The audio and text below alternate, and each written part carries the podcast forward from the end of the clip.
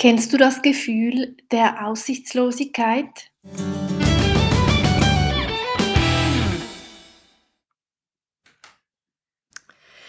Willkommen auf meinem live gesprochenen Podcast Zwiegespräch deiner Dualseele bei Unique Be Beautiful. Eine unglaubliche Reise in dein Unterbewusstsein. Jeden ersten Mittwoch führe ich einen Dialog im Namen des Herzensmenschen und des Verstandmenschen. Hier geht es um die Ausheilung zweier Individuen, welche eine gefühlte Einheit bilden und doch getrennt durchs Leben reisen dürfen, sollen, müssen, können.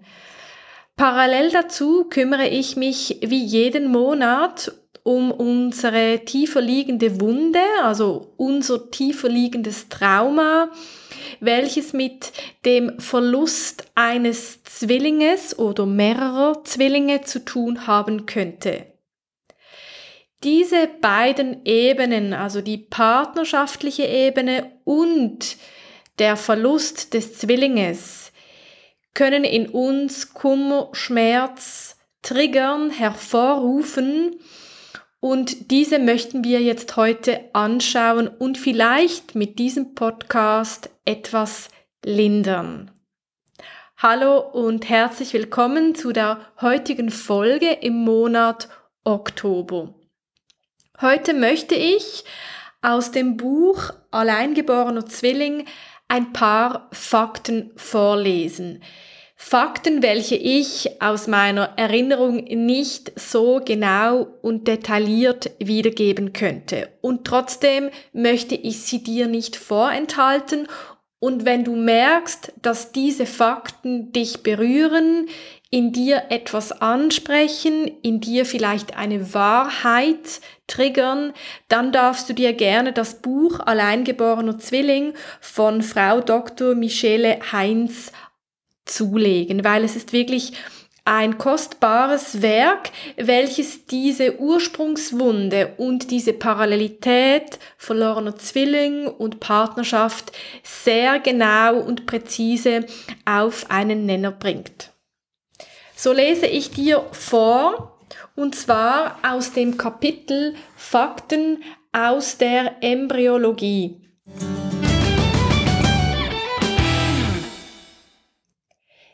Wenn ein Zwilling oder ein Drilling früh stirbt, werden Herzschlag und Bewegungen meist immer schwächer und hören dann ganz auf, was bei der bleibenden Frucht Panik auslöst. Meist bemerkt die Mutter bei einem frühen Verlust nichts, es sei denn, sie bekommt Blutungen. Aber obwohl das nicht selten vorkommt, wird es meist nicht als Zeichen für den Verlust eines Mehrlings erkannt. Bis etwa zur zwölften Woche werden abgestorbene Embryonen von der Plazenta resorbiert. Dies erkennt nur die geübte Hebamme an einer doppelten Plazenta oder mehreren Gruben in einer gemeinsamen Plazenta, aber der Mutter wird das meist nicht gesagt, um sie zu schonen. Wenn der Fötus im späteren Stadium zwischen dem vierten und sechsten Monat abstirbt, schrumpft er zusammen und bildet einen Fötus papyraceus, also einen eingetrockneten Blatt an die Gebärmutterwand gedrückten kleinen Körper, ähnlich einer in einem Buch getrockneten gepressten Blume. Das am Leben bleibende Geschwister zieht sich dann meist von seinem toten Geschwister zurück und bewegt sich kaum mehr. Wenn eine Frucht abstirbt, dann ändert dies die Zusammensetzung des Fruchtwassers und das nimmt das überlebende Kind wahr, weil sich die Geschmacksknospen bereits sehr früh, etwa in der achten Woche, entwickeln. Daraus können später unerklärliche Ekelgefühle entstehen. Wenn ein Zwilling oder Drilling in einem späteren Stadium stirbt, ist das bei der Geburt natürlich nicht zu übersehen, aber auch das wird der Mutter meist verschwiegen. Es heißt dann, man wolle ihre Freude über das überlebende Kind nicht trüben, was aus systemischer Sicht natürlich fatal ist, denn unbewusst weiß die Mutter natürlich von ihrem Verlust. Zwillinge können beim Absterben auch in den Körper des Überlebenden einwachsen und Dermoidzysten bilden.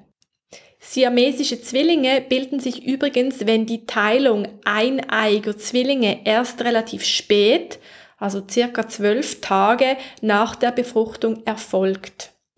Bereits am 23. Tag beginnt das Herz des Embryos Blut zu pumpen.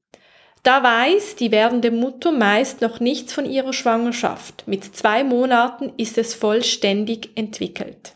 Gehirn und innere Organe entwickeln sich mit sechs Wochen. Mit sieben Wochen sind Gesicht, Augen, Nase, Lippen und Zunge erkennbar.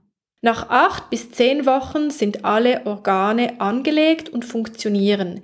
Der Embryo beginnt sich zu bewegen. Erstgebärende spüren die Bewegungen etwa ab der 20. Woche. Frauen mit entsprechender Erfahrung können sie bereits in der 16. Woche wahrnehmen. Ab der 18. Woche ist im Ultraschall das Geschlecht zu erkennen. Glauben wir den Zellbiologen, dann werden auch in der vorgeburtlichen Phase bereits Erinnerungen gespeichert und in den Zellen kodiert. Und wenn wir uns vor Augen halten, dass wir alle aus einer einzelnen Zelle entstanden sind, ist das leicht nachvollziehbar.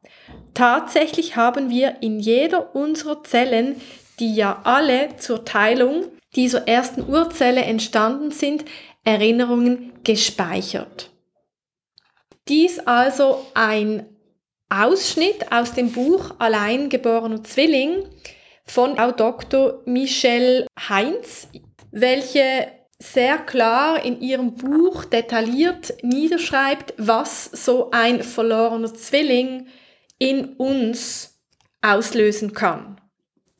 Und genau auf dieser Basis setzt mein Podcast an. Ich möchte also auf der partnerschaftlichen Ebene eine Belichtung zeigen, welche in der Parallelität mit dem verlorenen Zwilling steht. Und so starten wir auch heute mit unseren beiden Ebenen, also zuerst mit dem weiblichen, mit dem mit dem Yin-Element und dann gehen wir über zum sogenannten Yang-Element. Also es geht hier darum, die Balance in uns selber zu finden, eine Balance, welche in der Ursprungsthematik gestört wurde, also in der Gebärmutter, bei der eigenen Entwicklung und welche dann aber auf eine Partnerschaft, also diese Störung, diese Wunde, dieses Trauma projiziert wird. Und zuerst möchte ich schauen, wo steht die Yin-Energie und wo steht die Yang-Energie, also wo steht die Anima, wo steht der Animus und um was geht es da in diesen beiden Anteilen in uns selber oder dann eben in der Partnerschaft. Wo gibt es da eine Parallelität? Wo können wir hier aus der Projektion heraustreten und anerkennen, dass das Trauma ganz woanders begraben liegt. Und dort können wir uns dann nochmals neu darum kümmern. So kommen wir also zuerst zum Weiblichen, zum Herzen, zum gefühlvollen Anteil in uns, welches die Frauen oder das Weibliche repräsentieren. Hier geht es darum, lasse das Strahlen eurer Liebe auf Erden wirksam werden. Also steh zu deinen Gefühlen, steh zu deiner Verletzlichkeit, steh zu deiner Hingabe. Oder anders gefragt, was hindert dich, zu deinem eigenen Strahlen zu stehen? Was sabotiert dich? Was blockiert dich? Ist das dein Gegenüber, welches dich vielleicht nicht so sehen kann, wie dich selber siehst? Oder mit was hat das zu tun? Siehst du überhaupt dein eigenes Strahlen in dir leuchten? Und wenn ja, magst du dein Licht, dein inneres Strahlen der Welt preisgeben? Und es geht hier sicherlich auch um die Anerkennung einer Liebe, einer besagten Liebe oder eben dieser bestimmten Liebe, welche gelebt oder geliebt werden möchte. Es heißt so schön nach ähm, Safini Worten, folge nicht einem Menschen, sondern folge der Liebe.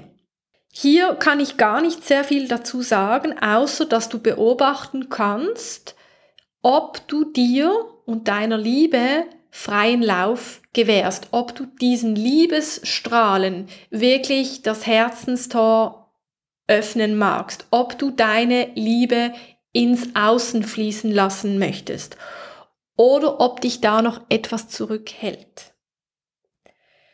So komme ich zu der männlichen Seite, zum Animus und schaue, was hier auf dieser Karte geschrieben ist. Ihr gehört zusammen, auch wenn es noch nicht sichtbar ist. Also hier geht es um eine Bestätigung für den männlichen Anteil, hier geht es auch um eine Zusage, um ein Commitment und es geht sicherlich um das Wort zusammen, also dass das männliche sich dazu bekennt, zusammenkommen zu wollen, zu dürfen und dass es auch in der Sichtbarkeit gelebt werden darf. Also was macht es mit dir, mit deiner männlichen Seite oder mit deinem männlichen Anteil, wenn dieses Commitment sichtbar wird, also wenn dieses Zusammensein wirklich offensichtlich wird, wenn dieses Zusammensein wirklich garantiert gelebt werden möchte. Löst dies in dir Stress aus? Hast du da Angst vor der eigenen Verantwortung? Wohin führt dieses Commitment, wenn es dann tatsächlich mit vollem Herzen gelebt werden darf? Wir haben also hier wieder zwei interessante Aspekte und ich möchte schauen, wohin uns die Ursprungsemotion führt. Sie führt uns zu der Emotion Aussichtslosigkeit, Herz Dünndarm. Also es geht hier um die Ursprungswunde des verlorenen Zwillings oder der Zwillinge, welche zu einem Gefühl der Aussichtslosigkeit geführt hat, emotional in uns abgespeichert. Also spüre mal hinein, gibt es dieses Gefühl der Aussichtslosigkeit in dir? Wenn ja, wo spürst du es in deinem Körper? Kannst du es ausfindig machen? Oder anders gefragt, wann spürst du das Gefühl der Aussichtslosigkeit im Bezug zu einer Partnerschaft? Hat das zu tun, wenn du an einen Punkt kommst, wo du das Gefühl hast, dass es nicht mehr weitergeht? Spielt sich dies in der Kommunikation ab? Spielt sich dies in der Planung ab? Also wann kommst du mit deinem Partner an den Punkt, der Aussichtslosigkeit. Wo fängt diese Spaltung an und wie nimmst du sie in dir wahr? Und was könnte dies mit dem verlorenen Zwilling zu tun haben? Diese Aussichtslosigkeit könnten wir auch der Energie, dem Bodycode zuteilen, no will to live. Also ich möchte da nicht mehr weitergehen, ich möchte da nicht mehr weitermachen, ich möchte ohne dich nicht mehr weiterleben, es ergibt alles keinen Sinn mehr. Und dies entspricht dem Verlust des verlorenen Zwillings. Also wenn man einen Zwilling oder mehrere verliert in der pränatalen Zeit, dann kann dies auf emotionaler Ebene zu einer Aussichtslosigkeit führen, welche dann in einer Partnerschaft ausgelöst werden kann oder getriggert werden kann. Also wenn das Gegenüber nicht mit uns zusammen weitergehen möchte oder nicht so mit uns zusammen weitergehen möchte, wie es denn uns vorschwebt, dann werden wir zurückgeworfen auf diesen Abschied, auf diese Trennung der Aussichtslosigkeit. Und dies verschmälert unser Licht auf der weiblichen Seite und natürlich führt es zu einer Trennung welche dann sichtbar wird. Also wir haben hier die Spaltung und wir haben hier auch die Teilung, welche sich dann wieder auf der partnerschaftlichen Ebene durch diese beiden Karten aufzeigt. Hier könnte es also darum gehen, wenn dieses Gefühl der Aussichtslosigkeit auftritt, seist du dann in der weiblichen Position oder in der männlichen Position, dass du dieses Gefühl der Aussichtslosigkeit als erstes anerkennst, als erstes kennenlernen magst. Als erstes dich damit auseinandersetzt, wo du es spürst im Körper, was es mit dir macht und wie es sich anfühlt. Es willkommen heißt, es erleben magst. so dass du in Verbindung treten kannst mit dem Ursprung des ganzen Dramas.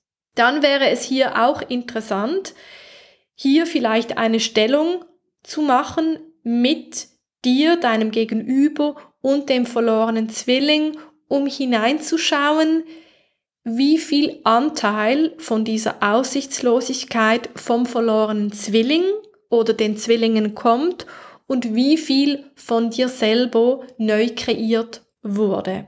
Und so können wir schön aufzeigen, was kommt vom Zwilling, was kommt von dir selber und was hat mit dem Du wirklich zu tun. Respektive können wir dann beim Du schauen, wie dieser verlorene Zwillingsanteil vom Gegenüber interagiert mit meinem eigenen Zwillingsanteil. Wo ist da die Parallelität in der Partnerschaft? Was darf da ausgeheilt werden? Wo können wir uns befreien aus der Projektion und wo können wir in den Moment kommen? Also wir, wir kommen zurück in die Präsenz des Momentes, um zu anerkennen, was da wirklich in der Partnerschaft passiert und können dann die Verstrickung über die verlorenen Zwillinge auflösen, balancieren, heilen, loslassen, so dass wir unser Gegenüber in der Wahrhaftigkeit erkennen können und dann nochmals entscheiden, ob wir da wirklich so weitergehen möchten. Oder ob es sich auflöst und wir in eine andere Dimension mit dem Partner hineintreten können. Auch hier möchte ich gerne noch etwas vorlesen vom Buch des alleingeborenen Zwillings, damit ich dir auch zeigen kann, wie dieses Buch wunderbar aufzeigt, um was es da geht. Passend zum Monat Oktober habe ich mir ein Kapitel herausgesucht, welches sich um das Ungleichgewicht im Geben und Nehmen dreht. Ein weiteres wichtiges Thema ist das Ungleichgewicht zwischen Geben und Nehmen.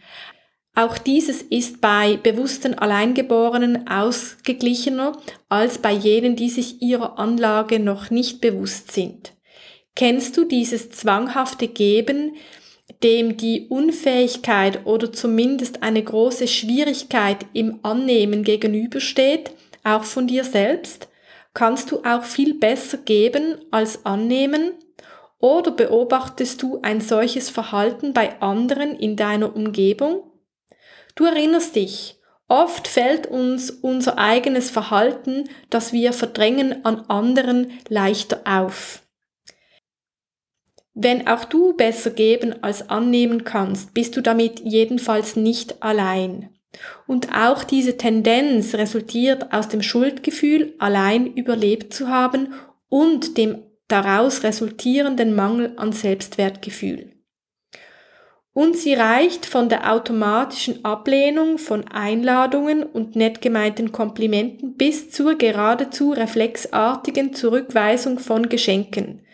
Dahinter liegt ganz klar das komplexe Gefühl von ich bin es nicht wert, dass man mich lobt, ich bin es nicht wert, dass man mich verwöhnt, ich bin es nicht wert, dass man sich mir widmet, ich bin es nicht wert, dass man mich wertschätzt, ich bin es nicht wert, dass man etwas für mich tut, ich bin es nicht wert, geliebt zu werden, ich habe all das nicht verdient. Aus meiner Sicht sollten Geben und Nehmen in einer Beziehung möglichst ausgeglichen sein, wobei die beiden Partner natürlich abwechselnd ihre jeweiligen Stärken einbringen können. Und es mag phasenweise auch unterschiedliche Schwerpunkte geben, aber im großen Überblick sollte es einen harmonischen Ausgleich geben. Um diesen zu erkennen, braucht es etwas mehr Bewusstheit, als wir im Alltag üblicherweise leben. Die folgenden Fragen können im Sinne dieser Bewusstseinserweiterung wertvoll sein. Wie geht es dir mit Komplimenten? Wie reagierst du, wenn jemand dich und deine Leistungen lobt? Wie gut kannst du Geschenke annehmen? Kannst du Einladungen annehmen und dir helfen lassen? Und wie sieht es im umgekehrten Fall aus? Gibst du gern Komplimente? Wie geht es dir, wenn diese zurückgewiesen werden? Lobst du gerne? Wie geht es dir, wenn dein Gegenüber dieses Lob nicht annehmen kann? Schenkst du gern?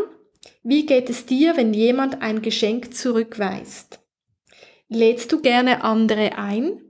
Wie geht es dir, wenn deine Einladung nicht angenommen wird? Hilfst du gerne?